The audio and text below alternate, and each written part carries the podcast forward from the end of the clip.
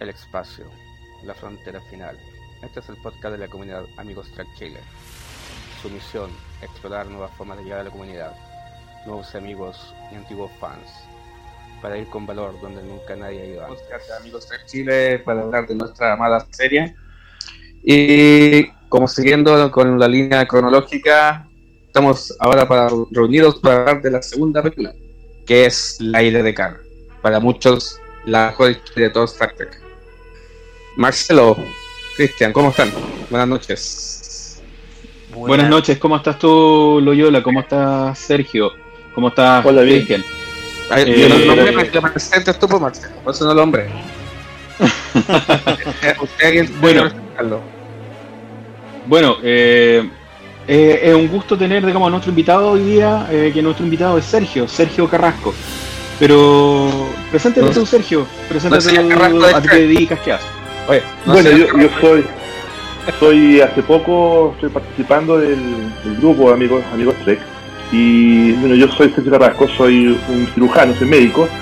Trabajo en el Hospital San Juan de Dios y como todos los de este grupo, soy un fanático de la, de la saga, de la serie de Star Trek.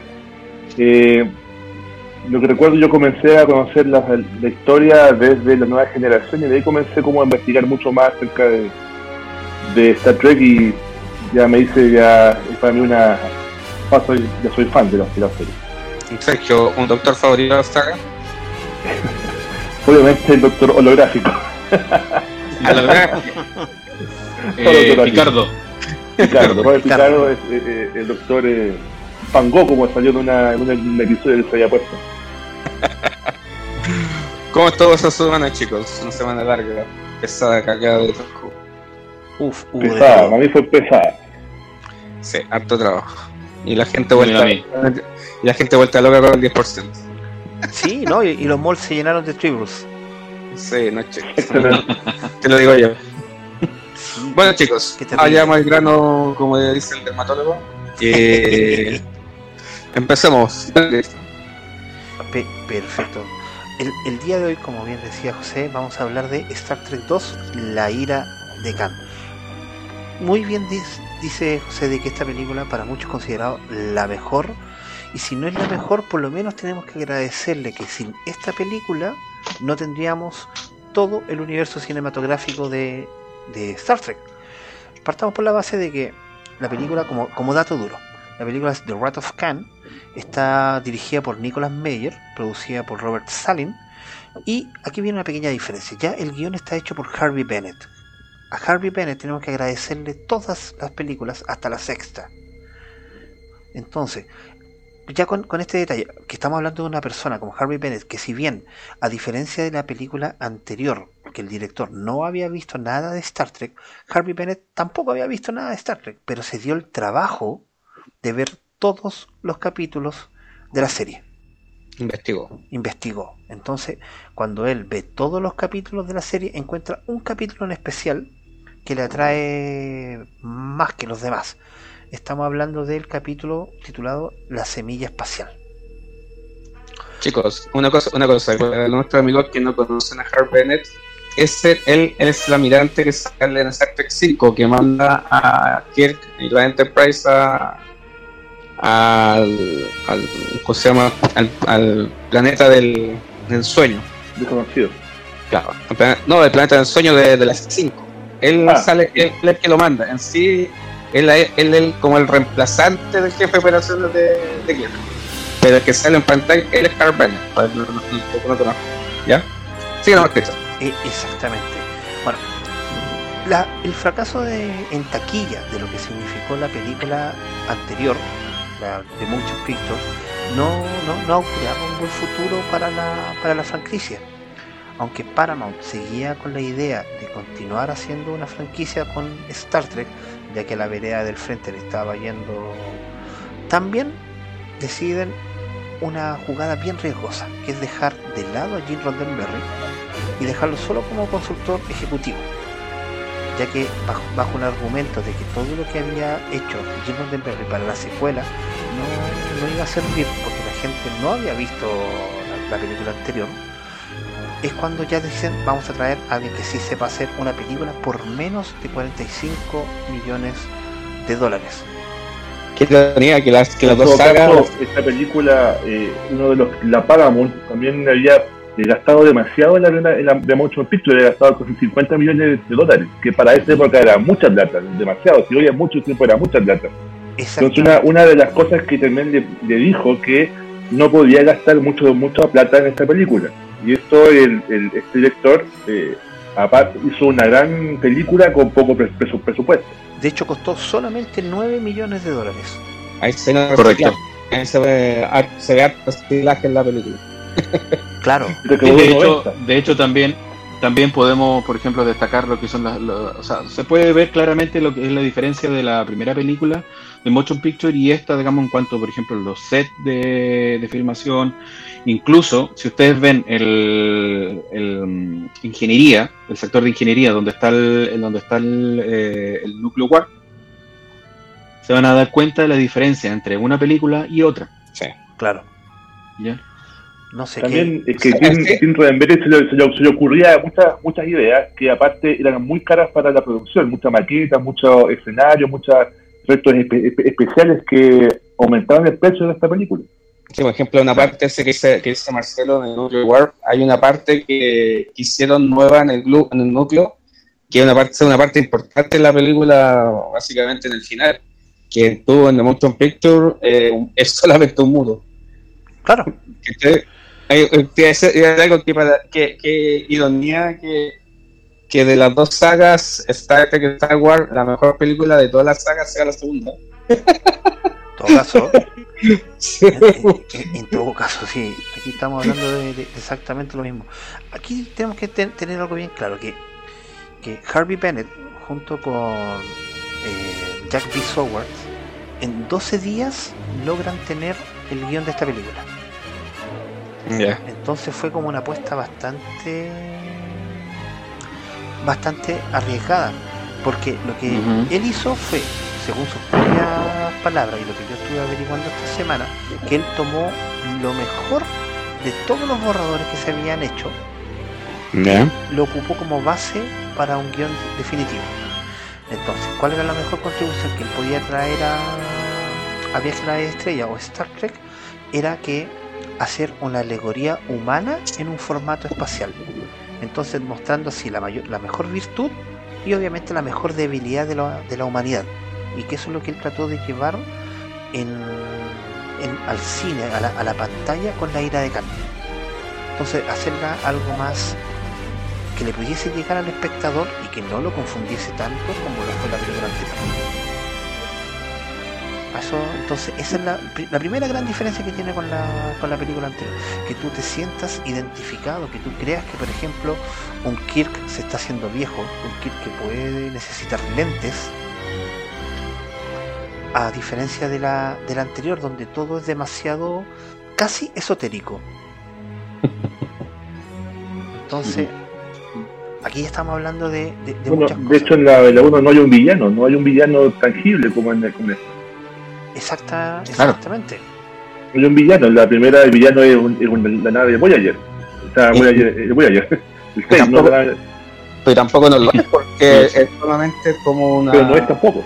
No es tampoco, ¿cachai? Porque su intención No, y es- también, también tenemos que pensar que en la, pri- en la primera, claro, como tú dices, digamos, eh, no hay un villano tangible y acá eh, ocuparon un villano que hacía conexión directa con lo que es la, la serie, Con la historia, sí. Con la historia. Y según dice, es el mejor villano de, la, de toda la, la, sa- la, la historia. O sea, toda la saga Star Trek, el mejor villano. Sí, sí. Y mérito, y mérito, mucho, y mucho mérito en parte también por, eh, por el actor. No, Claro. Ricardo También fue utilizado después en la serie de Kelvin para también reutilizar, fue como un homenaje también a este personaje. O sea, después fue- va a ser reutilizado después en la, en la segunda película de la, de la niña Kelvin. Claro. No, pero no logró, yo creo que no llegó a ser ni un nativo de lo que era esta. Es que lo que pasa es que Es Ricardo- que son niñas distintas, tiene otra historia. Es que yo en lo particular, que como, como fanático, creo, lo que creo que lo que le jugó en contra es que trataron de ocultar tanto que era Khan, y todos nos dábamos cuenta que era Khan. todo se sabía. Claro, o sea, era, era tan obvio que al final cuando se supuestamente era una sorpresa, tú decías, oye, pero si esto ya lo sabíamos, pues no... Sabíamos como, como me han- Pero ya se había, se había hablado antes de que saliera, de que se estrenara, o sea, no era un secreto tan secreto, o sea, se- No, era, era a voces.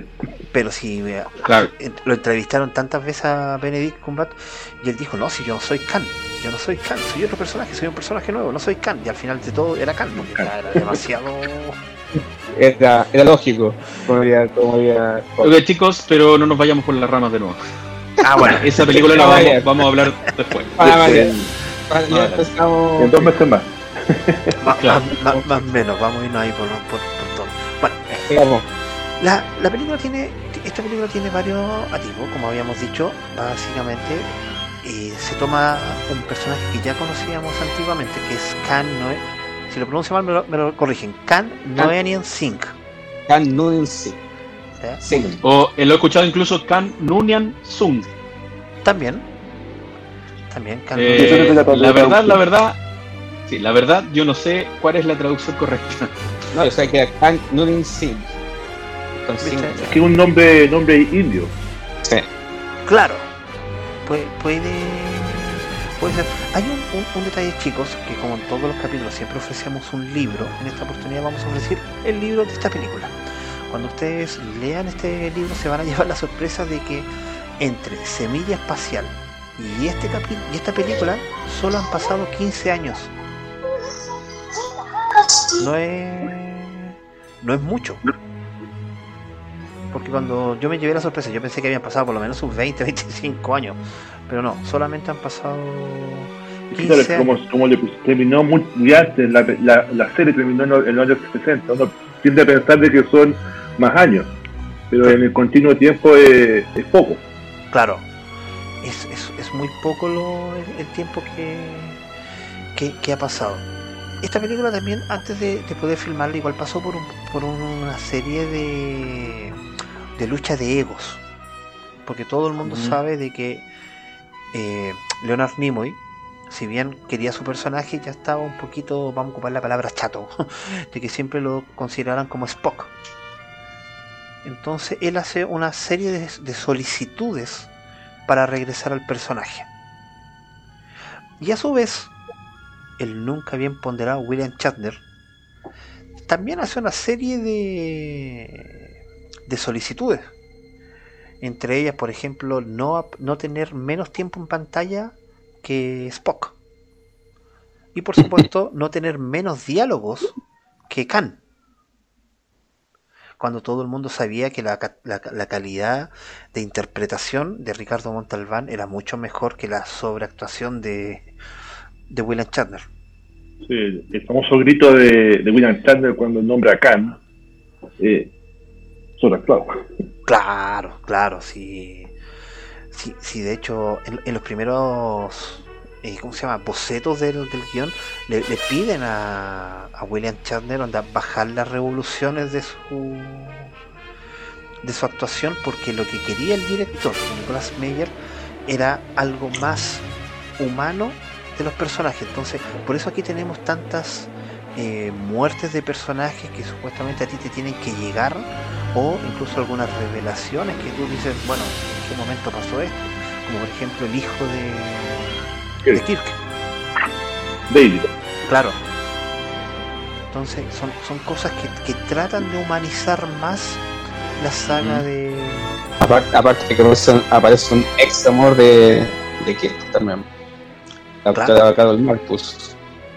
La doctora Marcus. Pero una cosa que vi en la, en la filmación de la película, en ningún momento se, se encuentran cara a cara eh, William Shatner con Ricardo Montalbán. Todas las escenas son eh, a través de una, de una pantalla o en diferentes lugares. Tampoco se- ellos se juntaron para grabar, para grabar su, su escena, no hubo ningún confrontamiento entre ambos. Estaban en diferentes Ah. lugares siempre. claro, En la película también. La película también, nunca estuvieron juntos. No. Nunca. Eh, ese fue otro requerimiento que él puso, de que no tampoco eh, estu- estuvieron juntos ellos. exactamente. Lo bueno sí que en este capítulo por lo menos Khan se cambia de ropa menos veces que en la semilla espacial. Ah, y su, dicen que su pecho es realmente su pecho, ¿no? Porque siempre hay, una- una- hay un Sí. mito de que dicen No, que eso- el pecho es falso. Pero eso Claro, es su eso, pecho. Eso no sé si viene que del, del cómics, de la de Animaniacs, no sé qué Animaniacs, parece, sí. o, o viene antes. Animaniacs, Claro. sí. Eh, de, de esa parodia que le hicieron a, al hecho de Ricardo, Ricardo Montalbán. Montalbán, Montalbán. perdón. Es, en Star Gracias, gracias. Pero, pero en realidad ese es su pecho. Sí. ¿ya? Que denota, un, un ejercicio, o sea, un, un estado físico que tenía Ricardo Montalbán para la, la edad que, tenía que tenía. Buen estado físico. Bastante bueno. Claro, casi tan bueno físico. como el nuestro. Claro. Oh, sí. Y además aparece. además Menos- Menos mal que esto es un podcast y no, no nos ven. No los ves, sí, exactamente. además, No además, ven que tengo ojos azules y rubios.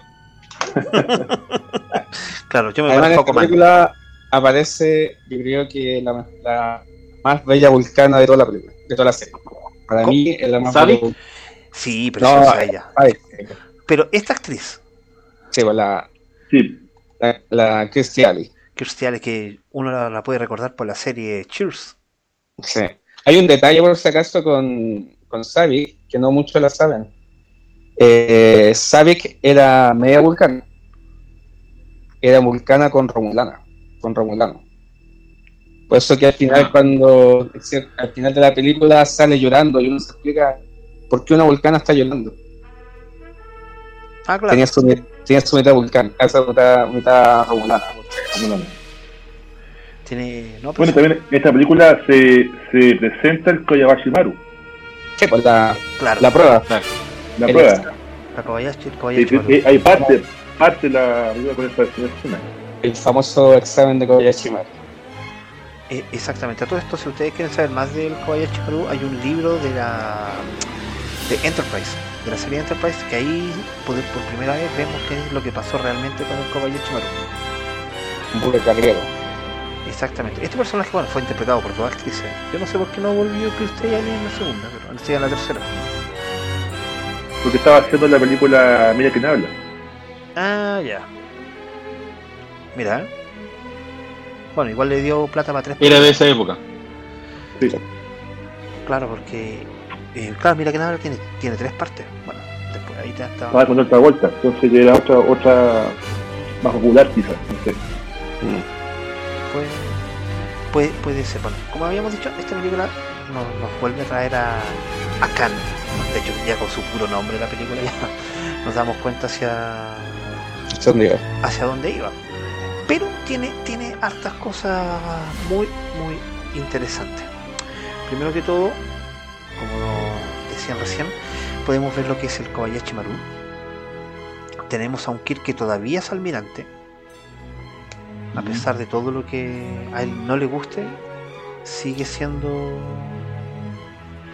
Sigue siendo El cab- almirante Kirk. al- claro, sigue siendo el almirante Kirk. Y también podemos conocer un poco de la USS Reliant, que está en una misión para probar el dispositivo Génesis, que es el hilo argumental de esta de esta película. Que en primeros bocetos el dispositivo Génesis Bueno, es el- era otra cosa. Claro, es el hilo argumental, o sea, es el inicio de esta película y el hilo argu- argumental de la siguiente también. Claro, Que no vamos a hablar ahora porque si no nos vamos a ir por la rama.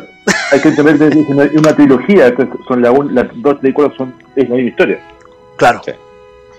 La Santísima Trinidad es- Sí, sí, la, la verdad que estas tres películas, yo creo que estas tres son, a pesar de que a mí me gusta, digan lo que digan, a mí me gustó Nemesis, pero estas tres películas forman una sola muy buena, que no se consiguió con las otras, con lo de la Claro. nueva generación. Bueno, si pensamos bien, de todas las películas de Star Trek, son las únicas que con- son continuas. Claro. Claro, existían planes para Nemesis, que iba a ser también una trilogía, pero la- las circunstancias dijeron que al final iba a ser solamente una. Que también lo, lo- lo estuve leyendo hoy día, que la idea original era una trilogía, en la cual en la segunda iba a aparecer Before, que se iba a transformar en Data, pero bueno, eso nos lleva a otra, a otro camino. Bueno, podemos ver que aquí existencia de ya... la- del canon. Eso nos lleva a otro programa. Claro, nos lleva a otro, otro programa. Por si acaso, si ustedes es primera vez que escuchan nuestro podcast de Amigos Trek Chile, acostúmbrense de que es normal que nos vayamos hablando de cualquier cosa y nos demoremos un poco en llegar al... Que tema el central. 80%, Yo creo que el 80% de- es del tema. Claro. Eh, es, es pincelar por todos lados y después logramos llegar al, a- al Claro. tema central. Bueno, Claro, aquí- sigamos con el tema central entonces. Y todavía no hemos, no, no hemos comentado la, la historia, presentamos con, con, con Khan. Claro, to- to- todavía no llegamos a la, la historia. Pero bueno, si nos centramos di- directamente en la historia, podemos ver que tras la, la introducción del Kobayashi Maru, en la cual están entrenando en esta a, la bella, a la hermosa Savik, para ver cuál sería su reacción como capitán de una, de una nave. También tenemos algo que está sucediendo paralelamente, que es como lo habíamos dicho antes, del USS Reliant, que está buscando este planeta con, ojalá con cero tipo de, vida. Porque lo que más le pedían es que por favor no, no dicen nada. Y logran llegar a SETI Alpha 5. Donde supuestamente no debería haber nada de vida, pero los sensores muestran que sí hay vida. Y aquí podemos ver a Chekhov, que ahora ya es comandante, junto con el capitán Terror. ¿Te puedo hacer un detalle? Sí, por supuesto. Ellos pensaban que era SETI Alpha 6. Exacto. Correcto. Sí, Eso fue, ese Pero- fue el motivo por qué llegaron a Claro, lo que pasa es que sabía- Alpha 6 ¿Qué pasa? explotó. El, el Claro, SETI Alpha claro. 5 tenía vida. El SETI Alpha Claro. 6 no. Y ellos, y- SETI Alpha 6 explotó y cambió la órbita de SETI Alpha 5. Ellos no sabían, ellos no sabían. Claro. Es, es- que Seco sabía lo que, que- lo que pasaba en para el 5, tenía claro. ¿Quién Sí. estaba ahí? claro, a pesar de que en el capítulo no aparece, No, pues no está. Chekhov no aparece en el capítulo de. El SETI espacial no, No, está. no. Sí. No, pero si tú lees el- la novelización del. Del capítulo, sí aparece. Porque de hecho la persona que, se- que, que transporta a. a Khan es Chekhov. Ya. Pero eso tú lo. O lo- sea, un, un Lower Decks. Exactamente, en esa época era, era, era alguien como mínimo. Y aquí se descubren quiénes son las personas que están. Bueno, ellos de, de primera instancia pensaron que era, ojalá, microorganismos que están viviendo en este, en este planeta. Para descubrir que en realidad hay una nave. ¿Se acuerdan del nombre de la nave? Botany Bay. El Botany Botany Bay. Bay, exactamente. Yo lo la, la encontré muy buena esa. Esa. ¿Cómo se En llama? realidad, en realidad no era la nave, eh, lo que pasa es que eran, era una nave de carga, pero la Botany Bay estuvo perdida, se- o sea, se quedó flotando en el espacio, si no te acuerdas en el capítulo. Claro, Sí. Eh, Fue y- lanzada como en el año, como otro año, fue lanzada como en el año 2000, ¿no? 96, 2000. no, en el, en el 90 y- 94 por ahí. 94, 94. no sé, sí, ahí. Pero la que está, eh, lo que pasa es que ellos tenían cosas de la Botany Bay, que es la que encuentra Checo, que es una, guía, que dice Botany Bay y se acuerda. Se Claro. acuerda que lo y aquí podemos ver por primera vez al que después va a ser el villano de la, de la película, que es Genial. Khan. Que obviamente mucha, mucha buena al Capitán Kirk no le tiene. y viene una de las secuencias que tengo que ser bien sinceros chicos y decirles que cuando yo la vi la primera vez, yo era, no sé, 14 años, 13 años, y esa escena de cuando le introducen las cosas en el oído, oh, El mi parásito. Esos, parásitos me, me acompañaron por muchos años. La deja de un metro de, de un metro. Ma- Claro, No, chiste, que para hacer esa escena, para hacer esa escena utilizaron una oreja gigante. como de un de metro. un metro, de un metro eh, para aparentar que es la oreja, una oreja original, y el gusano metiéndose dentro de la, de la oreja. Claro. Era como oreja. Oye, tengo que decirles que hasta el día de hoy yo no puedo usar estos audífonos que se colocan dentro de la oreja. Por culpa de esa escena. No, tengo. Y, y nos explicaron, eh, Checo, o sea, Walter Kenny que explicó cómo se hizo el movimiento cuando se va metiendo, va caminando la mejilla, ¿Ya? con un, un hilito transparente se le va empujando atrás. y se le va metiendo el oído, imagínate. Qué desesperación. Qué desesperación, no, qué terrible. Te digo que hasta el día de hoy yo me acuerdo y me da. me, me- me da nervio. O sea, Entonces, bueno, gracias a, a- a toda esta intervención, estas criaturas que le, que le inyectan en el oído, eh, se quedan con la Reliant. además de que empieza ya eh, a averiguar sobre lo que era el proyecto Génesis. Exacto. Esta- esta- esta- estos bichos hacían que la- las personas se sugestionaran. Un poco más lo, lo, lo- lo tomaban como, como una especie Control de mental. control mental, una especie de esclavo a ellos. Claro. Y esto lo aprovechó Khan. Disminuían su voluntad Exacto. y así que después fueran más y después manejables. morían después. Después Sí. morían por consecuencia de estos parásitos. Poco más, le comía, poco más le comía el cerebro. Claro. De hecho, él, él manifiesta que su esposa muere por eso. Sí. La esposa Que de era, Khan. era que, que era la, la, la historiadora de la Enterprise, que es la que se, se hace esposa de él en, en el capítulo. En, en el capítulo. Yo no recuerdo si muere muere ahí o muere después, no recuerdo No, mucho. muere Lo vi, lo vi hace tiempo, no, no recuerdo mucho No, no, en el muere capítulo, en el capítulo no muere, sino que el capítulo, digamos, es eh, exiliada, por así decirlo, con, eh, junto con, con Khan. carne. O sea, Claro. se, quiere, se ir con él y al final se casan, se casan en Serie ci- en Serie Alpha 5. Claro, exactamente. Bueno, y ahí ya después ya volvemos a lo que estaba sucediendo en la Enterprise, que se va a ir por una vuelta a la esquina, un viaje de tres semanas básicamente, que era para entrenar a nuevos cadetes. Eh, El que pasa es que la Enterprise en ese momento era un buque escuela. Claro, Un buque escuela usaba solamente para entrenamiento y dijo, dice Spock al señor Zulu, vaya donde usted quiera. claro, demos una vuelta Eh, es un entrenamiento nada más. Y lo que pasa, Enterprise en este momento es una- un buque escuela nada más. Claro, También tenía alumnos, también tenía, Scotty tenía alumnos muy jóvenes, muchos, muchos niños, muchos jóvenes tenía Scotty a su cargo, que a su primeros viajes también dentro de un crucero.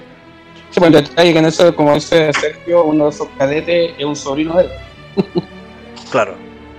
Uno de los pocos que después tienen un, un- un final triste. Sí, se sacrifica. Que, que si a ti te lo hubiesen explicado en la película, yo creo que te hubiese llegado más.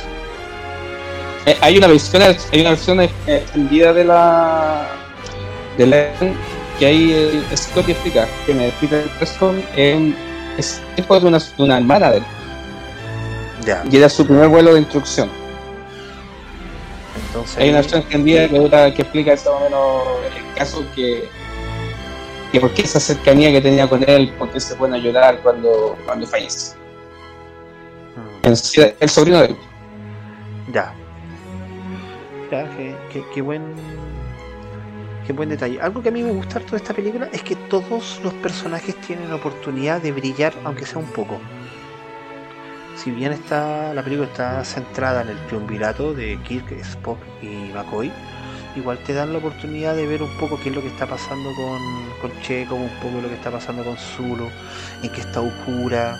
Te da la, esa esa que le da un poquitito mayor profundidad a los a los personajes. Lo que yo no recuerdo es que si Chapel aparece en esta película. no No, ni- esa es la computadora nada más ya, o sea, no la nombran, pero ni por ese No. caso que. o sea la nombran como voz de la computadora nada pero no, no aparece Ya. Pero, perfecto. Bueno, cuando ya están en este, en este viaje, les llega una llamada de, de emergencia desde Regula 1. eh, explí- explícitamente para hablar con, con Kirk. Y ahí donde él se entera de que Regula 1 fue atacado.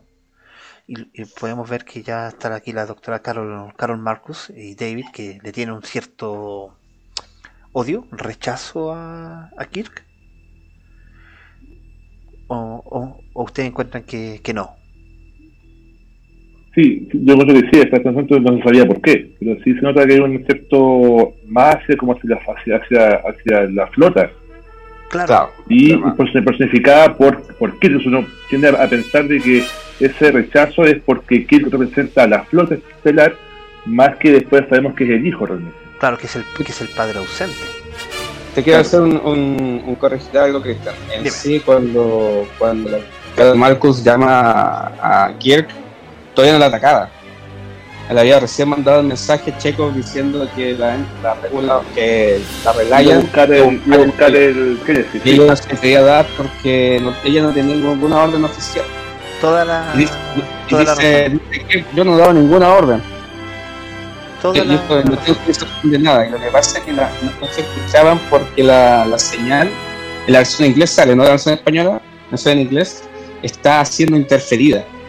O sea, lo que está haciendo Khan está interfiriendo la señal para que Kirk fuera regulador. Y ahí lo atacaron, lo atacaron en Khan. Y ahí cuando Kirk llama a la flota estelar y le pide autorización a tomar el, mundo de la Enterprise. A ver qué, voy a decirse qué es lo que está pasando en regulador. Eso. Bueno, exactamente, en toda la, en toda la, la- razón. La, la razón en este sentido.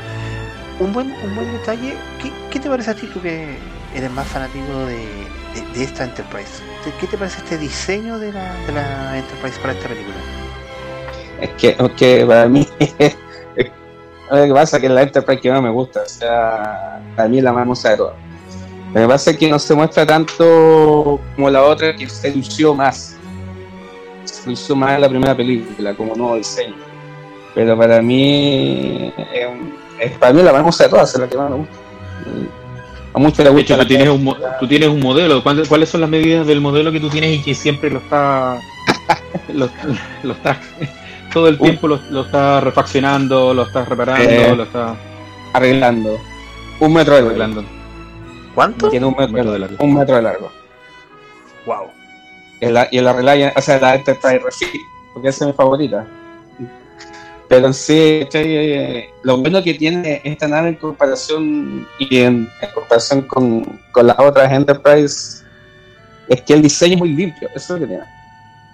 Es muy limpio el diseño, se, se ve grande, se ve un buen, un buen diseño, un diseño muy limpio en comparación a, otro, a otras naves espaciales, eso es lo bueno que tiene. Bueno, y hablar, que hablar de la Reliant, que para mí es preciosa. Aunque Claro. el, el- el diseñador haya cometido, el que la armó haya cometido un error, como cierto Marcelo. Para muchos que Ah, saben, por nacela. muchos que- claro, muchos que saben, los motores Warp no iban a estar abajo, iban a estar arriba. Claro. El que la armó, la armó al revés. Pero el error le dio súper bien, porque yo vi, vi cómo sería con los motores de arriba, que ver, no. El, el error fue un, un error que es como la penicilina, Claro. un error que fue para bien.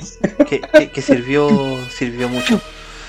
Yo, eh, dentro, cuando estuve averiguando sobre, sobre esta película, hay un detalle sobre la batalla entre la Enterprise y la Reliant, en la cual el director quiso tratar de hacer una batalla de submarinos en el espacio. Eso es. Básicamente una vez submarina. Eso es. Si, cuan- si tú cuando recién ataca el, el Reliant a la Enterprise, tú estás viendo la película de buque de vela. Claro, Mira, pues te acuerdas cuando, cuando se O de submarino. esconden- No, pero al principio, cuando recién lo atacan. Cuando Ya. se ven, cuando se enfrenta a frente, es igual que en esas películas de pirata. Cuando no sabían qué buque lo queda, qué tipo de buque queda, y de pronto le disparan sin, sin previo aviso. Exacto, es lo mismo. claro. Tal como, tal como encubierto. Pero después el resto de la batalla es toda una batalla submarina. Sobre hecho- todo en la. Sobre todo en la nebulosa. Claro, estaba leyendo que para, para lograr este efecto de batalla de, de submarino, el director se preocupó de algunas cosas muy importantes. Entre ellas, por ejemplo, que todas las personas que aparecieran en la batalla estuvieran con uniforme. Por el lado de la, de la flota. Segundo, que siempre hubiesen luces parpadeantes de emergencia en la Enterprise. Sí. Y tercero, que nunca, que nunca en cada escena de la batalla no dejasen de sonar las sirenas. Inclusive William Shatner se incluyó con capitanes de submarinos para hacer esta película. Por eso tiene mucho mucho don de, sobre todo en la parte de la nebulosa, en saber guiarse. Tuvo mucho, se entrenó con unos capitanes de submarinos y, y vio que lo queda eh, capitanear un submarino. Claro. Entonces, esta parte es una, una batalla de submarinos. Entonces yo, yo creo que por eso la película eh, funciona en lo que es como por, por todos lados. La- la- yo encuentro que la película es redondita, no, no hace agua en ningún en ningún factor. Porque No. tienes buenas secuencias de acción, tienes buenas, eh, tienes un buen trama, un, un, un buen un, un de peso. Claro, que- comparación a la primera. ti- tienes todo lo, lo, lo necesario, tienes una buena sorpresa al final y al principio, porque cuando díganme que la primera vez que no vieron la, la película no pensaron que la- lo que sucedía en la Kobayashi Maru estaba realmente pasando. Claro. Oh, no, no puede ser, Sí. te, ma- te- te mataron a, a Sí. Spock en los primeros dos minutos de película. A toda la tripulación. Claro, o sea, par- partimos con todos muertos. Aparte, lo bueno que tiene como empieza como tú dijiste, que viene con contacto con un capítulo de la serie original. Ya saben los antiguos fans de esa época a lo que iban. ¿sí? Claro, Ya saben lo que iban a ver. Es como diciendo qué pasó después de ese capítulo. O sea, es como cerrar ese círculo, ¿cachai? sí, eso, por, por eso, o sea, como, como el guionista se dio el trabajo de, de, de ver toda la toda la serie, Lo que no hizo Robert Wise. exactamente, creó algo que para todo el mundo le me da, gusta. me da un poco la impresión de que Jim Roddenberry fue muy pretencioso con lo que él quería. Quería hacer algo muy similar a lo que, lo que hizo de Star Wars. Y- y Era Claro. pretencioso en su, en su, en su, en lo- alcanzar o hacer lo que él quería hacer. Y esta otra fue un poco, mucho, fue mucho más, eh, menos pretenciosa, hacer un buen episodio largo y que los fans se vieran eh, entretenidos con la, con, la, con, la, con la historia, haciendo muchos guiños, como hacen ahora, guiños a la historia original para atraer nuevamente a esos, a esos fans que se habían ofendido un poco con la primera, la primera película. Como dice Sergio, eh, hablando de Star Wars, esta película fue la primera cercanía que tuvo Star Trek con Star Wars. ¿Sabes por qué? ¿Sabes por qué o no? ¿Por qué? Porque los efectos especiales fue hecho por Lion Magic, Ah, ya, ya. la, la, la empresa de George Lucas de Star Wars. Sí. ¿Verdad? claro, eso, eso nos da harto. Sí, todo lo que es naves, todo, es todo hecho por Lion Magic. eh, Excepto la, excepto la Enterprise, que la Enterprise ya estaba antes. Ah, claro, claro, ya tenemos un, un buen detalle. Bueno, esta, esta batalla ¿no? No, que, que ocurre cuando la Enterprise va hacia hacia Regula 1 nos, nos da a entender varias cosas. Por ejemplo, de que ya los personajes, principalmente los principales, ya no son tan jóvenes como antes. Ah, no. ¿ya? De- Sí. yo, yo no recuerdo si es en esta película o en, o en, o en, o más- o en las 6 cuando le dice viajar es cosa de jóvenes. Esta es lo, lo por el cosmos, es cosa de jóvenes. Es co- Es cosa de jóvenes. Entonces ya, ya te estás dando cuenta de que los personajes estamos empezando a asumir que ya no son tan jóvenes como, No. Sí, como lo eran. de la- de, la- de 1969 a 1082 son ya 13 años de diferencia, o sea, son harto ya. Claro, claro. Entonces, esta, esta escena en, en particular, esta, esta batalla no- no- nos demuestra de que, si bien estamos hablando de, una ira, de, que estaba, de lo que, lo que necesitaba Khan, principalmente porque esto es una batalla de egos entre Khan y Kirk. Uno que no quiere, que no quiere admitir que su tiempo ya, él ya es almirante, ya no es el capitán y, y está para otras cosas y siempre tratando de regresar a ser el capitán y nunca haber abandonado lo que era la silla del capitán y obviamente un Khan que fue derrotado por un Kirk que estaba recién empezando a pesar de que Khan estaba alterado genéticamente Yo pienso, por ejemplo, Mar- Marcelo y Sergio quizá lo pueden vivir un poco en cerca. Imagínense, a ustedes les gusta hacer su trabajo. Imagínense que los ascienden de cargo y los tienen detrás de un escritorio. No. ¿Qué tuvieron? Es lo que le pasa aquí. claro ¿no? Exacto, exacto. O sea, por querer ascender, lo tienen detrás de un escritorio. Que aparte este es el, es el camino que uno espera como una un oficial de, de la flota, o sea, tiene que ser un tiempo acotado capitán y después tiene que seguir subiendo. No puede perpetuarse en, en- en un puesto. Entonces, eso nunca lo, lo, lo aceptó, que siempre quería seguir en- arriba de En la cafetería. Claro. Yo le la Enterprise. claro yo, creo que el Enterprise, no Knights. que más se nota Es como Riker, cuando Riker no quiere, quiere manejar, quiere ser capitán de la Enterprise, no de otra nave, quiere seguir ahí. claro. El- de hecho, el- en las generaciones dice, yo siempre pensé que yo me iba a sentar en este, En esta, en esta asiento. en este asiento.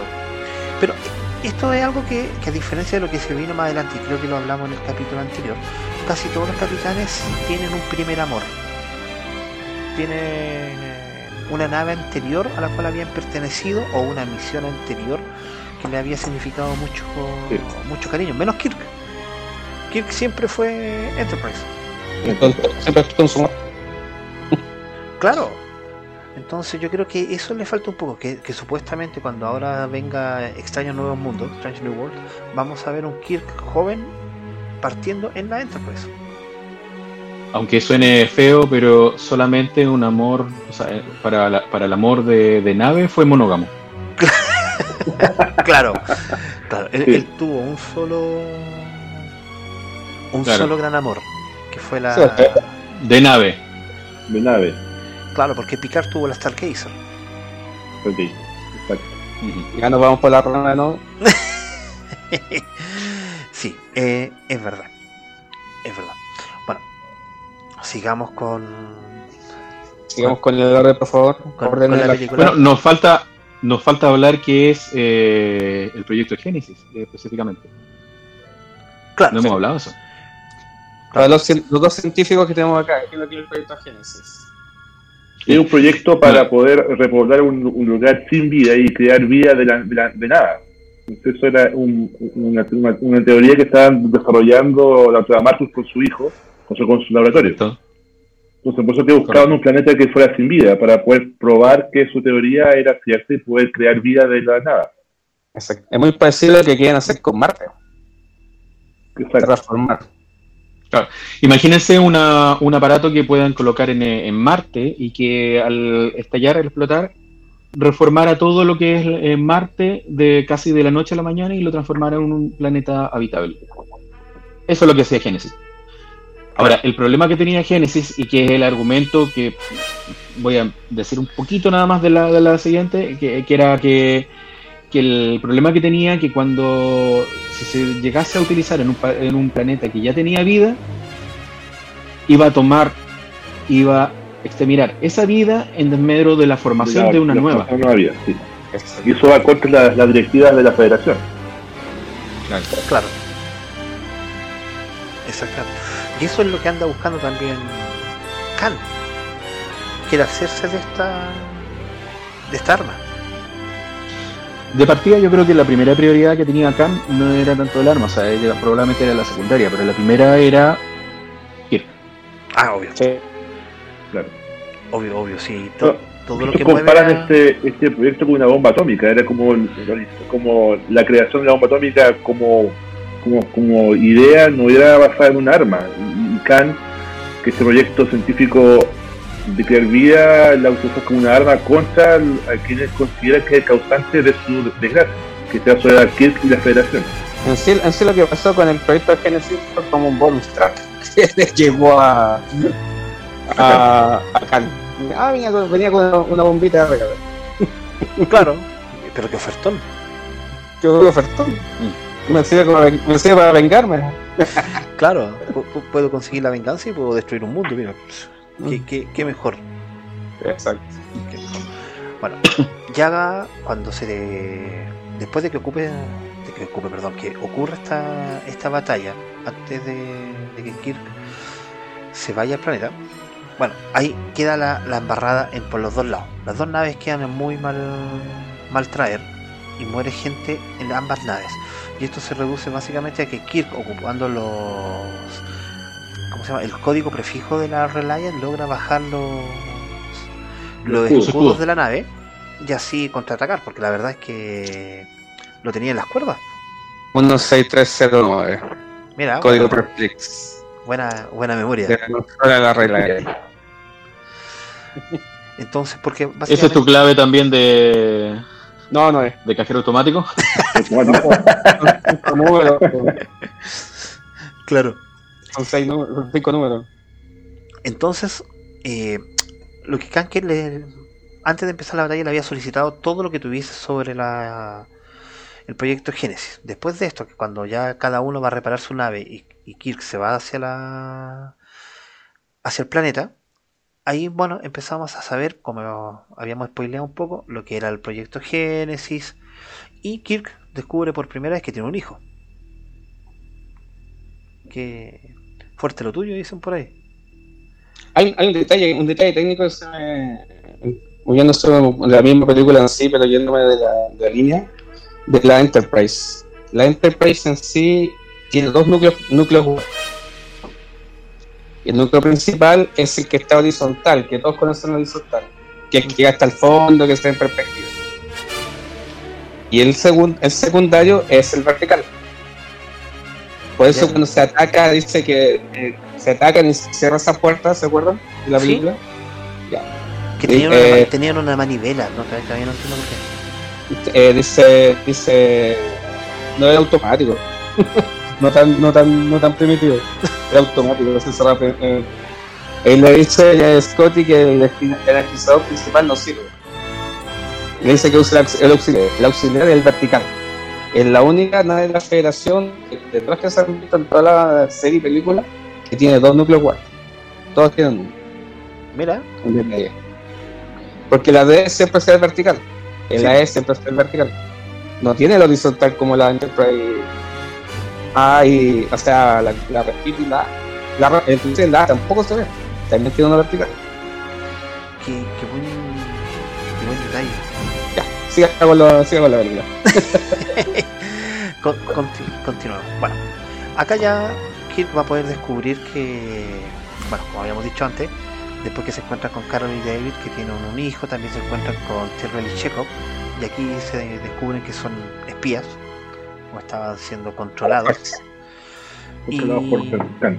Terrell se resiste a la influencia de esta criatura que tenía dentro de la oreja, que me sigue colocando la espalda con hielo, y se autoflagela. Mientras que. Chekhov cae inconsciente, y ahí, bueno, ya logramos empezar a ver cómo se va desarrollando todo esto a tal punto que Khan logra teletransportar el Genesis a la, a la Reliant.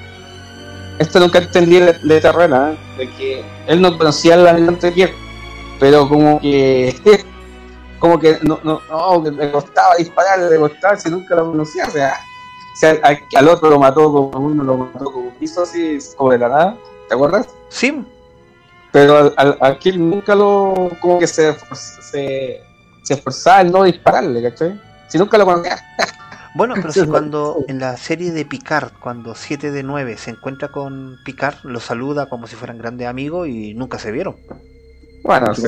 Es, es que supuestamente eso eso lo que se cree, pero eh, CT9 era famosa en la federación porque era la primera humana porque llegó y Picard siempre ha sido famoso. Entonces hay, no sé, popularidades que se, que se conocen entre ellos. Ya, otra vez remas. Eh, Pero es que un buen, este es un buen detalle, porque aquí pues, estamos hablando de que es casi lo mismo. Exacto. A lo mejor Terrell, por el, no sé, por el hecho de ser almirante, no lo quiso matar. Capaz, pues, para no matar a un superior. Claro, algo tan tan sencillo como como eso, o sea, no sé, algo algo más militar. Exacto. Después vamos a tener ya aquí lo que sería casi la, la batalla final. Ah, Por ejemplo, hay una parte muy muy importante en esta parte, sobre todo cuando están en, en Regula, en el subterráneo, porque en sí la, la- el proyecto tenía tres partes. La primera parte, eh, que era hecho en el laboratorio.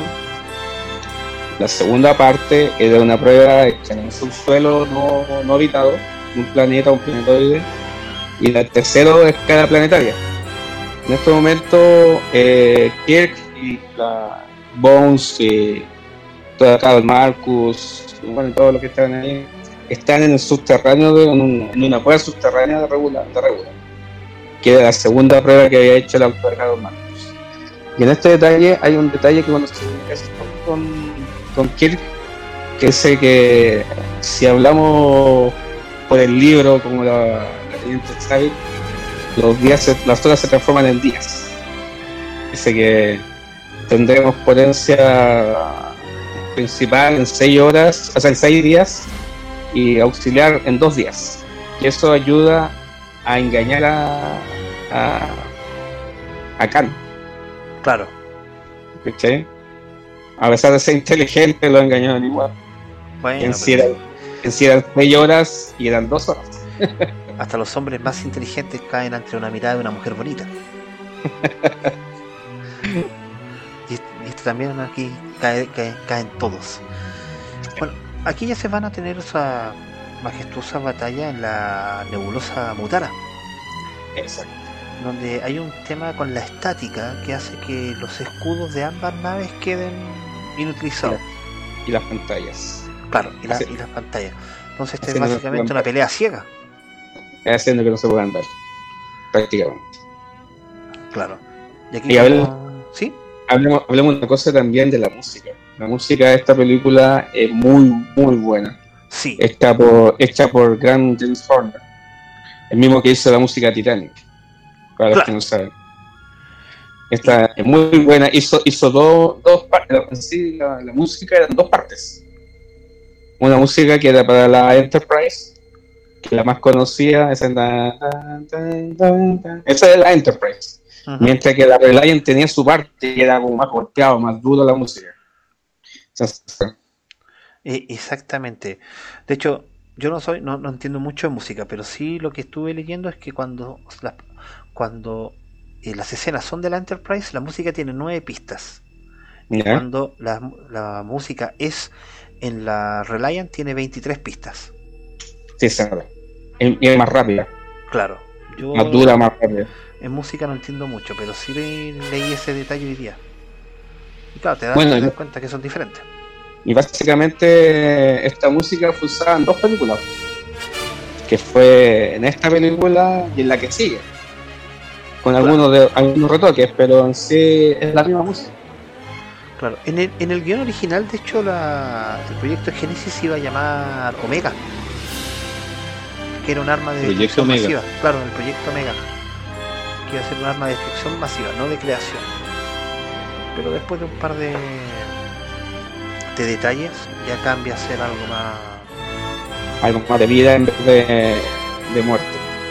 Como dice, Sí, como dice Tarek, que la, el, el nombre estaba bien hecho, que era, una, era algo de, de creación y no de destrucción.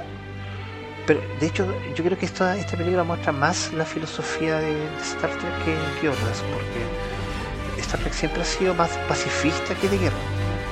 Que todavía está, se ve la mano de Jim Roddenberry con, su, con, sus, eh, con sus leyes en cuanto a, a- lo que son las películas y, las series.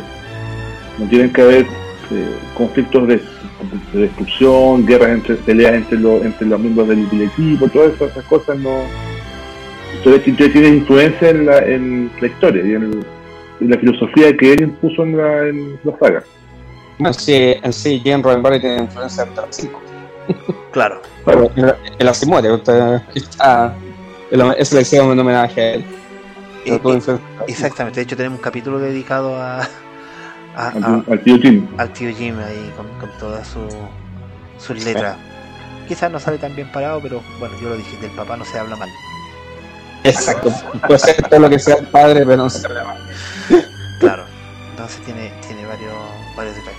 Bueno, aquí, como toda película o capítulo de, de, de Star Trek que se, se trate bien a sí mismo, obviamente la solución la trae Spock al darse cuenta que las tácticas de Khan no eran tan, tan espectaculares. Y eso mismo sirve para que Kirk logre inhabilitar la, la Reliant. No sin antes, eh, herido ya de muerte, así ya Khan activa la, la bomba Génesis. La bomba Génesis. ¿Cómo? El, el La torpedo, bomba Génesis, sí. el torpedo Génesis. Lo que es un torpedo. Claro. Si, si bien la, la Enterprise logra salir de la. de. de- ¿Cómo se llama? Del perímetro, ¿De la nebulosa? No, no alcanza la- a salir de la nebulosa. Por los datos, por los daños que tenía el motor. Entonces, ¿qué es lo que hace Spock? Manualmente él va a tratar de ir a la a la sala de motores para restaurar el motor de impulso. Y aquí viene un, un detalle que nos va a servir a- para la futura entrega. Porque si bien eh, Scotty estaba aturdido y, y McCoy le dice que no puede entrar porque la radiación es tal que lo va a matar, Spock le hace el... ¿Qué nombre tiene? ¿Pellizco vulcano? Y es vulcano. Claro, y le hace una una, fusión de mente. claro, y le hace una... Y la fusión de mente. Y le entrega, le entrega su catra. Solamente, pero es que en esa época, en ese momento no lo Es sabíamos. un detalle que no, no, no se sabe, es como un secreto guardado, muy guardado hasta la tercera. Claro, uno no sabía porque él solamente le Sí. dice recuerda. Nada más. Y bueno, él entra a la a la nave, o sea, perdón, a los, a los motores con toda la, El motor. la, la radiación. No está- esos son los cristales de dilitio, ¿cierto? Exacto. Que, que él empieza a mover, que básicamente era la luz. Claro, pues la luz. La chispa, pero sí, Claro, la- y mucho el- aire. y ahí, y ahí activa el o sea, el núcleo principal. Claro. Haciendo que con esto ya logre salir de la nebulosa y obviamente escapar de la de la explosión. Y ahí es cuando ya le avisan a Kirk en esta famosa escena, no sé, de despedida. Las necesidades de muchos eh, O sea, te pone la necesidad de uno, de alguno, o de De uno. Exacto, de algunos o de uno. De algunos o de uno. Y obviamente aquí tristemente vemos morir a Spock. Pero ¿quién no lloró con esa escena? Uf, Todavía, yo la veo y todavía lloro. no, yo jamás pensé que iba a morir Spock. Sí. Podría Ahí- haber- ahí Está, está leyendo el funeral parte después, peor el funeral después, con la música. Sí. Y ahí, se, y ahí No, se ahí se ve Zack llorando. La, la, la oscura era más seria que la serie. Claro, y esto es algo que no, no- no entiendo. ¿Por qué no se llevaron el cuerpo? Porque pescan el cuerpo y lo tiran al planeta Génesis. Porque está con radiación. Ya, pero estamos hablando del siglo 24, o Sí, sea, algo pero podrían haber hecho. o sea, es que es importante para la siguiente película, si no, no, no hubiesen, lo hubiesen eh, matado. eh, Claro, Oye, en realidad, en realidad no es, no es al, al- bueno, sí, a la, a la nebulosa, digamos que se, sí, pues, al planeta Génesis, sorry. Tenéis toda la razón. hay, una cosa- hay una cosa, es cosa de, de- del proyecto Génesis, la, la nebulosa la transformó en un planeta. Claro. No, en realidad, en- La, en- la materia la juntó de la, de la nebulosa y la transformó en un planeta, que es el planeta Génesis. Y aparte que una cosa también, un detalle para los que saben algo de, de cosas de na- navales, ese es un funeral naval. Ah, claro. sí. Por eso que se hizo, se hizo con todos los honores de un oficial de la flota. No es que se lo puedan llevar para la, para la flota, esto es un, un funeral naval que se hace. Cuando, es cuando fallece un oficial o un, o un marino en, en combate, los funerales son así. Que repiten después en Discovery cuando muere, no se me olvida el nombre, Ai- Aira, Aira, Sí, cuando Ah, la claro, sí. al- lo mismo. Es lo mismo, exactamente lo mismo. O sea, los que son fallecen en el combate son los así. El detalle que después Genesis lo, re- lo, lo revivió otra cosa, pero Y, y de manera muy rápida. Pero bueno, eso Hay lo un vamos a hablar después ya. No. hay un detalle cuando en esta película Khan usó muchos muchos diálogos que son de libro. El diálogo que dice al final cuando, cuando ve a la gente trayéndose es una parte de Moby Dick, del Capitán Ahab. De hecho, se compara esta película, se, se compara al, a Moby Dick. Sí. Sí, una comparación Y la gran, al libro. la gran frase de todo cuando dice que si conoce el viejo proverbio de que la venganza es un plato que sabe mejor frío y hace mucho frío en el espacio. Inclusive esa frase fue usada en Kill Bill. sí. Todos sabemos, todos sabemos que Quentin Tarantino es un gran fan de esta. Y si tú ves la película Kill, un- Kill Bill 1, y dice, al principio dice, la venganza es un plato que sabe mejor frío. Viejo proverbio gringo. Ay, ¿qué fue eso? Wow. Con efecto sonido. Efecto sonido sonido. tuvimos rápida, rápidamente. Esa es la película. Claro. Dentro de las cosas que yo estuve averiguando esta, esta semana, era que, por ejemplo, el guion original para la continuación de, de Star Trek iba a ser un trama completamente diferente. De hecho, el trama que había escrito Jim Roddenberry para la segunda trataba de que la Enterprise viajaba al pasado a detener el, el asesinato de Kennedy. Mm. Y no, obviamente a la gente de Paramount no le gustó el,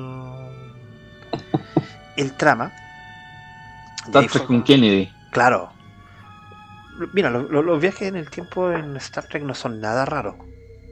No, o sea, No. varios. Varios. Claro, si no, pregúntele a Carla con, Mm. con Voyager, Era- que, con- que cada dos Voyager. viaja por viajan en el tiempo. Y de hecho, el la serie con más viajes en, en- en el tiempo. Sí, sí, qué desorden. De hecho, el título original para la segunda película iba a ser Star Trek 2, La Guerra de las Generaciones. Wow. La, la guerra de la generación. Claro, War of the Generation. Entonces teníamos aquí un, un, un tema porque no... Yo pienso, yo pienso que a partir de Paramount, aquí yo creo que la encontró como una locura la, la historia.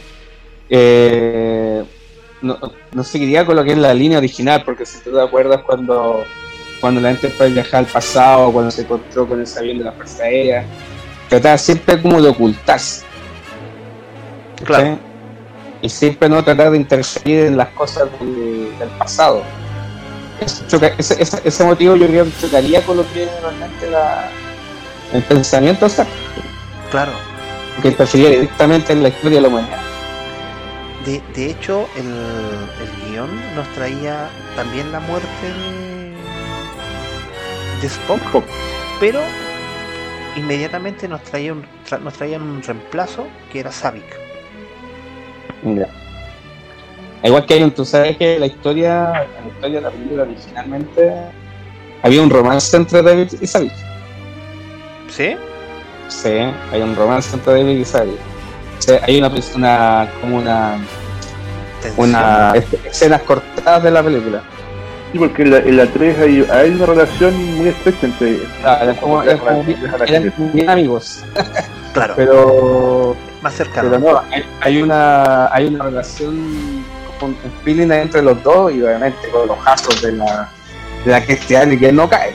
O sea, Bueno, en, en algún momento se pensó en volver a utilizar a Savik en la sexta. ya. Bueno, que sale en la. Bueno, con la actriz sale en la 3 y en la 4.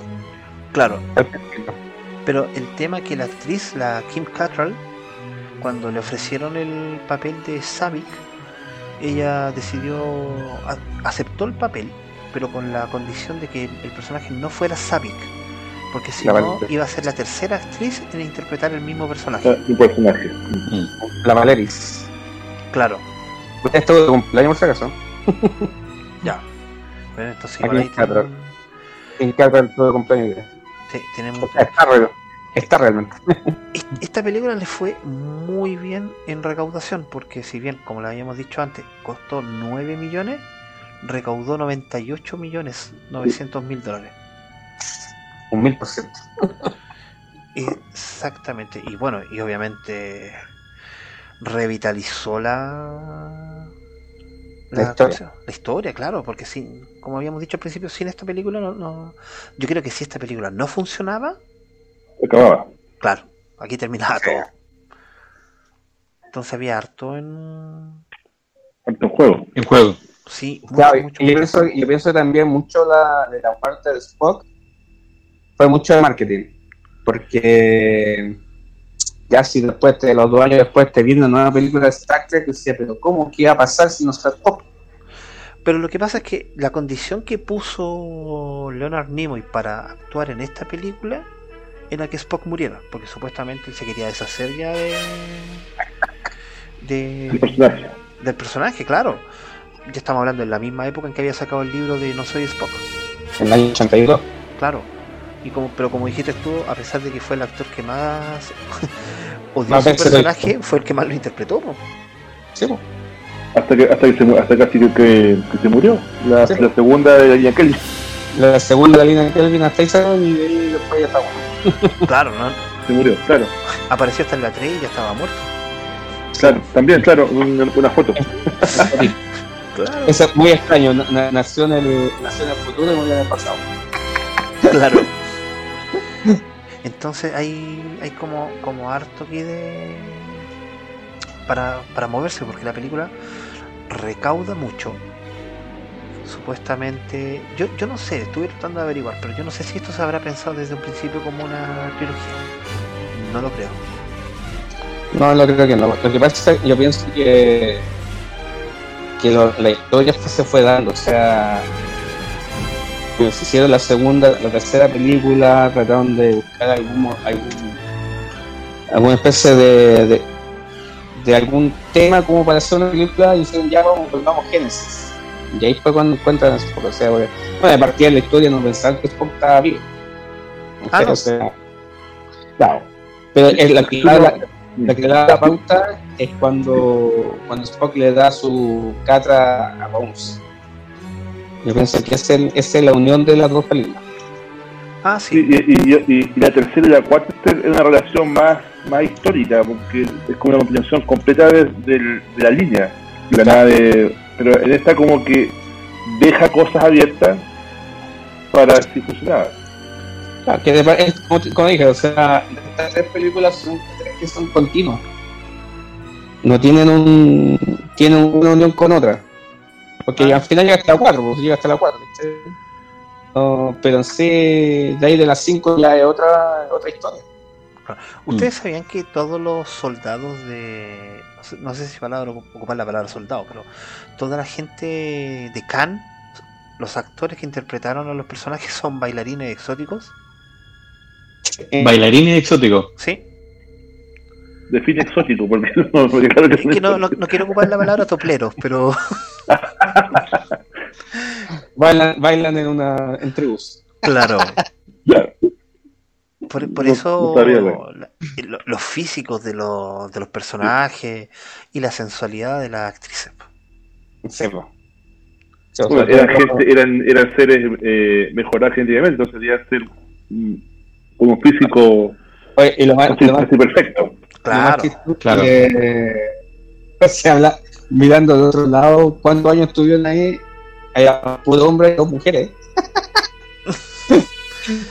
Pero que ¿Cómo fueron muriendo, fueron, acuérdate que fueron muriendo. Era- solamente había dos mujeres al final. Y habían como, y habían como. ¿no? E- exactamente.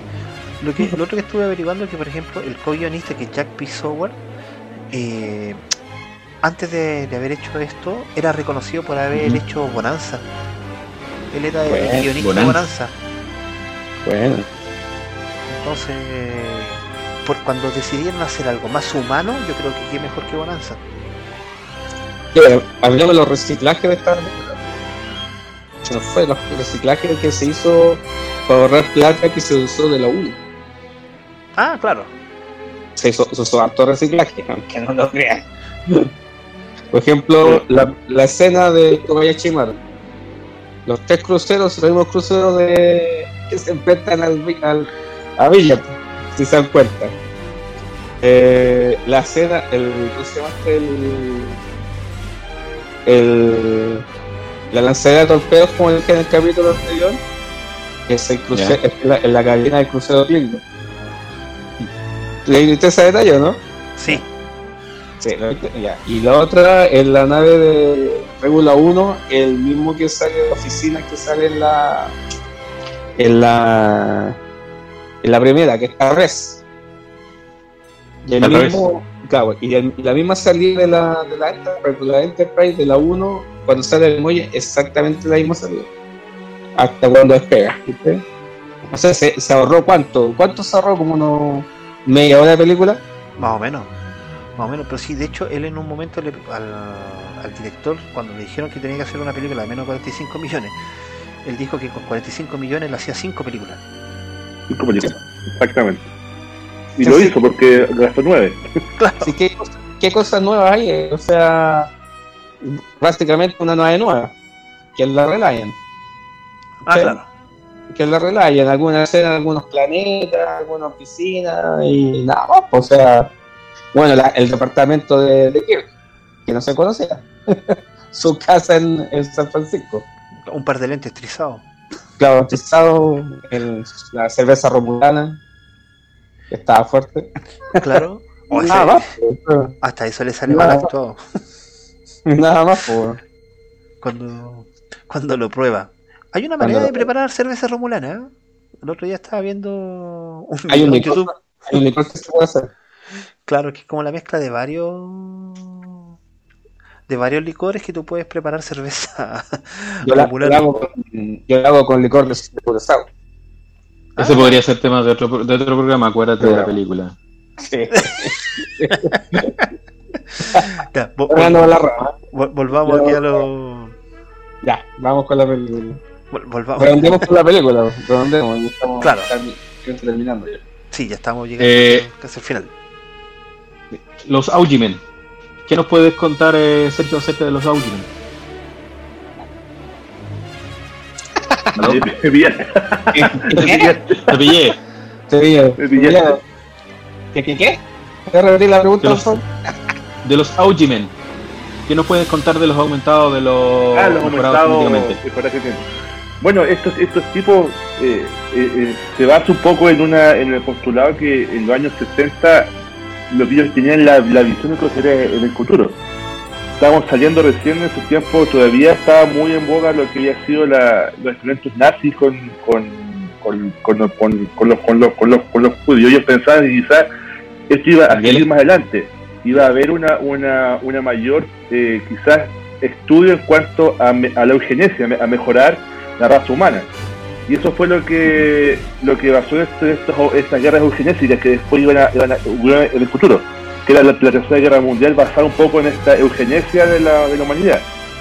Y, y, es- y este y Kant fue uno de estos líderes que dio estas, estas guerras. Hoy en día quizás no tenemos este, este tipo de aumento genético en aumentar la fuerza o las capacidades sobrehumanas, pero sí existen varios estudios en cuanto a mejorar ciertos- ciertas deficiencias en cuanto a enfermedades más que más que estudios a crear superhombres más que más que nada o sea hoy el, va- el estudio todo va enfocado un poco a mejorar nuestras condiciones que son enfermedades más que crear un, su- un superhombre que va a ser un líder Ah. eh, de, de guerra Claro, que Pero aquí vemos, aquí vemos otro otro factor, digamos, de, de, de Star Trek, digamos, y de todas las películas, de- eh, pero, eh, películas, libros de ciencia ficción, que mostrarnos los, los peligros del, del futuro, del, ah, los peligros que pueden, podemos enfrentar. Entonces, el estar preparados para que no, no cometer esos errores.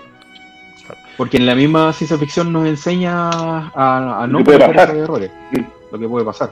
Lo que pasa es que Exacto. si, si no te, si no te acuerdas bien la historia cuando cuando encuentran a la Botany Bay había sido lanzada en 1997 o sea ya en ese tiempo se pensaba que en el futuro como todos pensaban que iban a volar los autos en el año 2000 tenemos que ver tenemos que ver el 85 cuando se hizo Volver al Claro. Futuro año 2015 estamos así los supersónicos en el año 60 también o sea eh, que en 2015. pocos años íbamos a tener otras Sí. cosas De hecho, en, en, en estricto en estricto rigor, lo, si, si ustedes quieren saber un poco más sobre, sobre Khan, son tres novelas específicas que nos van a hablar sobre la guerra eugenésica, que son The Rise and Fall de Khan, el segundo es El reinado en el infierno, y el otro es El exilio de Khan.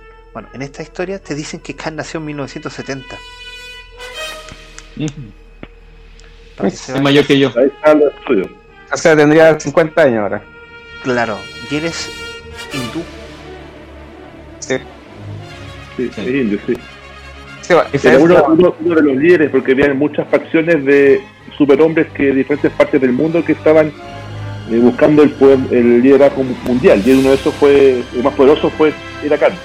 Hay que pensar una cosa que en el capítulo Semilla Espacial Khan era bronceado. Y aquí era, era blanco. Eso se tomó en la película. Le faltó como Es que, claro, acá no, no tuvo contacto con el sol. Claro, Bueno, que Pues, estaba, pues, ahí lleno no, de, arena. no y aparte, Claro, tenía aparte- que protegerse con la arena. aparte la arena. la- que él hablaba en 1997 la Tierra en el siglo XX era un tenía como, como un país, como que gobernaba un país. Tenía, parece que tenía poder sobre millones. E- Exactamente. ¿cachai? Y- Creo que eran, creo que eran el- facciones, eran, eh, eran imperios eh, prácticamente, que es lo que tenían cada uno de ellos. Sí, Y eso lo perdió todo después cuando poco más en sí lo que pasó con Khan, como que lo exiliaron al espacio. Más que hacer un experimento. O sea, una forma en, en el de- libro, en el libro te dicen que cuando ellos ya terminan absolutamente derrotados al final de la guerra, Khan y los 84 seguidores que, te- que tenían, ellos se escapan en una nave, en una nave interplanetaria. La, la Botany Tony Bay. Bay. Y ahí en, en la tercera novela tú, tú puedes ver eso. No, se escaparon. Claro, el, episodio, escapan. el episodio original eh, no alcanzan a dar mucha información porque no, no existía registros de esa época. No, pues no había registros, ni siquiera re- tenía un registro de la Botany Bay. Claro. Claro. Así que, aprovechando también si alguien quiere leer estos libros, comuníquense con Marcelo o con Amigos Trek Chile y se les van a ser entregados. No, hay una noticia por si acaso que leí hoy día no tiene nada que ver con la película, pero sí con Star Trek.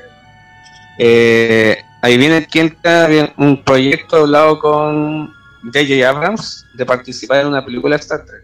¿Qué actor? ¿Ya? ¿No? No sé. Notición, notición. Ah, tenemos exclusiva. Sí. En un, un proyecto posiblemente de estar en alguna película de Star Trek en el futuro. Robert Downey Jr. Mira, Ah, sí. Sí, salió ¿Tu alter ego? una foto. mira que, que, qué buena noticia, para- principalmente para los fanáticos de Marvel. Pero para mí la mejor noticia del día fue saber que Ben Affleck regresaba como Batman. Yo con eso me doy por... Los no están Michael Keaton y Ben Affleck juntos. Sí, sí, no, La eso me, me- me doy por... Por pagado. Por pagado. Ya chicos. Eso, ¿Hasta acá dejamos la, sobre el- la, la película? Sí, porque ya hablar más sería hablar del tema de la próxima semana, que es Viaje a las La Estrellas búsqueda 3, de Spock. la búsqueda de Spock. ¿Ya? Ahí vamos a seguir hablando sobre la Santísima Trinidad de Star Trek. Eh, exactamente. Sergio, mira, una consulta. ¿Cómo tú convencerías a alguien de ver esta película? Una película interesante para poder eh, en la, en la saga de, de Star Trek. Yo, eh, esta película la vi, hace, la vi hace, hace poco. Yo soy más de las, de las, de las series eh, y de, las, de la nueva generación de las películas. No, vi, no me metía mucho en la, en la historia de, original, ¿ya? Y esta película es muy buena, tiene acción, no es como de nuestra época, es, sí, es más lenta, obviamente eh, está hecha en los años 80, por lo tanto es más lento el guion, más lento, lo pasa mucho, mucho más, lento, pero es, muy interesante porque para la época es, es buena, tiene mucha acción, tiene personajes que son buenos, buenos, buenos actores, tiene, eh, y te va a poder introducir fácilmente en el, en el mundo de Star Trek. Yo la vi con, con mi esposa hace, hace poco y se la, se, la, se, la, se la mostré. Ella no conoce mucho de la, de la historia y le gustó. Por lo tanto, es una buena película para poder introducir a, la, ser- a, la- a las películas de Star Trek. Si alguien quiere partir, que no vea la 1, parta con la 2 o con la 4. Eh, Claro, después de verlas todas, al final vean la 1. La 1, al final, cuando ya sea fanático. La 1 la uno y la La 1 y la 5, exactamente. Yo la 1 la vi, la vi en 5 días. La, no, ah, la vi en 5 días porque me, me aburría. Sí, sí, es verdad. es verdad. Yo todavía digo, chicos, que hace un, un tiempo atrás alguien en el grupo Amigos Trek dijo que la 5 era su favorita. Yo borré ese mensaje, pero hay que averiguar quién fue el que lo dijo. Que tiene que estar aquí cuando hablemos de la quinta película. Yo hay que buscarlo por, con la PBI. Sí, sí, hay que buscarlo. Tiene, que admitir y, y dar Oh. la cara. Vamos a hablar con sección 31 para que lo investigue. ¿Quién fue el que, que puso ese comentario? Claro, ¿quién, No, quién la defiende? Hay, hay, hay fans para, para, para el pato. Yo no creo que hay gente que le encanta la 1 a mucha gente. Pero para, para, para todo, hay gusto para, para todo. El gusto no está nada escrito. Mira, yo no puedo De hecho, yo que dije, no me gusta. este- esta es mi favorita. Ah, Nemesis. Nemesis. Es, es buena película, o sea, no tiene nada de malo. O sea, ahora, si queremos eh, Yo soy- yo realmente soy- los fanáticos de Star Trek somos, somos, somos demasiado, dema- demasiado exigentes en lo que estamos esperando de una película o una serie. Entonces, pero es una película, es- te entiende. Sí, Yo partía, yo partía, no soy exigente, bueno, yo soy exigente de algunas cosas de Star Trek. Pero en sí, en lo que es historia, yo no soy exigente. Porque para mí todo lo que sea historia de Star Trek, si no, si no sigue de la línea original, es el único detalle que. Tiene que seguir la línea original. Eh, acepto. Acepto, porque por ejemplo lo que me pasa con la línea Kelvin, que, que al no ser de la línea original, se, se van por otro lado. ¿Cachai? Y me. Y, Bueno, y creo que- la línea Kelvin hace este mismo final de la de, la, de de Khan, pero al revés. Sea, Ah, que no muere Spock, que muere Kirk, entonces como... Claro, por ejemplo, una leí hoy día un comentario que pasa con la línea Kelvin en comparación con la línea original, que la línea Kelvin son, las tres películas son solamente entretenimiento. sí. No dan un peso que tiene la línea original. La línea original de por sí tiene mucho más peso, tiene mucho más recorrido. Todas las series que vengan en un futuro tienen que estar ancladas en ese, en ese recorrido, si no, no, no va a dar. De hecho, Es yo creo que pasó- está, la que línea Kelvin con- está muerta. ¿Ah? Yo creo No, que la ahora- línea Kelvin está muerta porque cuando empiezan a salir li- eh, series nuevas y no son basadas en la línea Kelvin, Sí. es ¿Qué es decir, pasa? Es que el, es que el objetivo de la línea Kelvin fue eh, traer nuevos, nueva gente a la saga. Pero entretenimiento, nada más. Sí, Pues- Que que es que, por ejemplo, con la línea original, que la otra serie de por sí tiene que estar encasillado. Encasillado la línea original. Eh, Extraño Nuevos Mundos tiene que estar encasillado. Porque tiene que ver qué es lo que pasa en el mundo, en el tiempo que pasó de, de, de Pike cuando sufre el accidente. Y hacemos ya al final de la serie. sí, ya, Bueno, ya- ya chicos. está quemada. No estamos adelantando mucho. O sea, Sí, ya, ya, la rama. Sí, ya. Ya, pues, chicos. Hasta acá nos dejamos. dejémoslo hasta acá. Un Sí, saludo a los chicos de fase 2. Eh, Ahora una, pregunta, Marcelo. ¿Qué fue para, qué, qué fue para ti eh, la, la, la película La Ira de Khan? ¿O ¿Qué qué, fue, para- qué fue para mí? o, qué, ¿O qué referencia le das a los demás para que vean la película La Ira de Khan? Ah, bueno, la, la ira de Khan, digamos, eh, eh, como, como nosotros dijimos acá, es la, la, la, la, mm, la película, digamos, que catapulta, por así decirlo, eh, impulsa, si bien empezó con la primera, pero impulsa lo que es Star Trek y, lo venidero. Ya, y para mí la película eh, fue realmente emocionante, o sea, igual eh, fue esta sí reencontrarse, digamos, con la historia que venía de la serie, de la serie original, ¿ya? Porque tiene mucho más eh, enlace con ella, sobre todo por, por lo de Khan, ¿ya? Eh, realmente, realmente me gustó.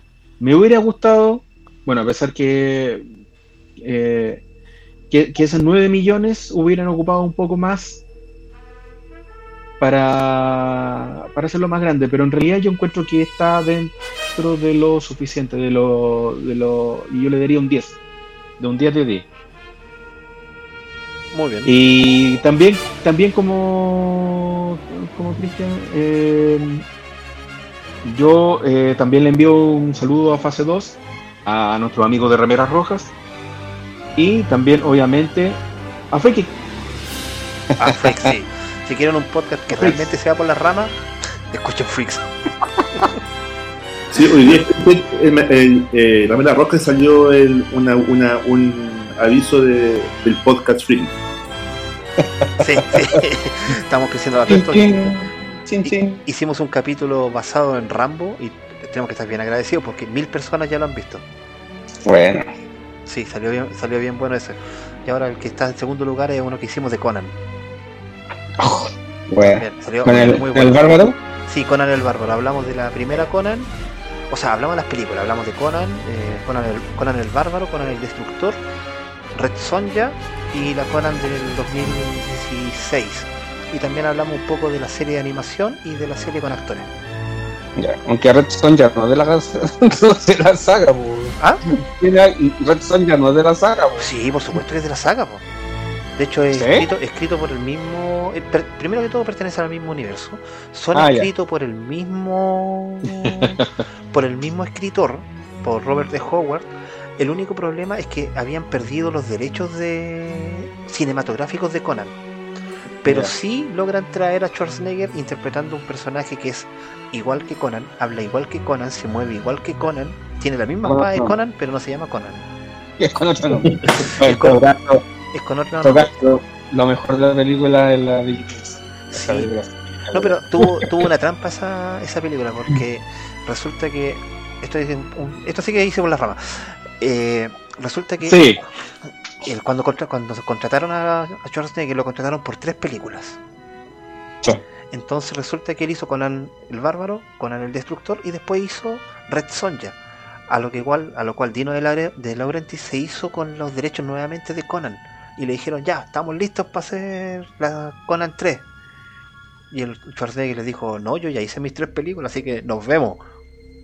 ¿Tú sabes cómo se llama la tercera? ¿Llamaría llamaría la tercera? Conan el Conquistador, que después se transformó en, en Cool el Conquistador, que también es un personaje de Robert T. Howard. Y hay un proyecto que quieren hacer el Conan el Rey. Conan Rey sí, pero Un, un Conan viejo. nació muerto porque ya Schwarzenegger no se puede la espada. Se la puede. Ya no, se- ya, ya, ya no bueno se la chicos, puede. Vamos chicos. Bueno, en cuanto yo, porque fue para mí la película. Yo no la he visto. No me corten. No me censuren.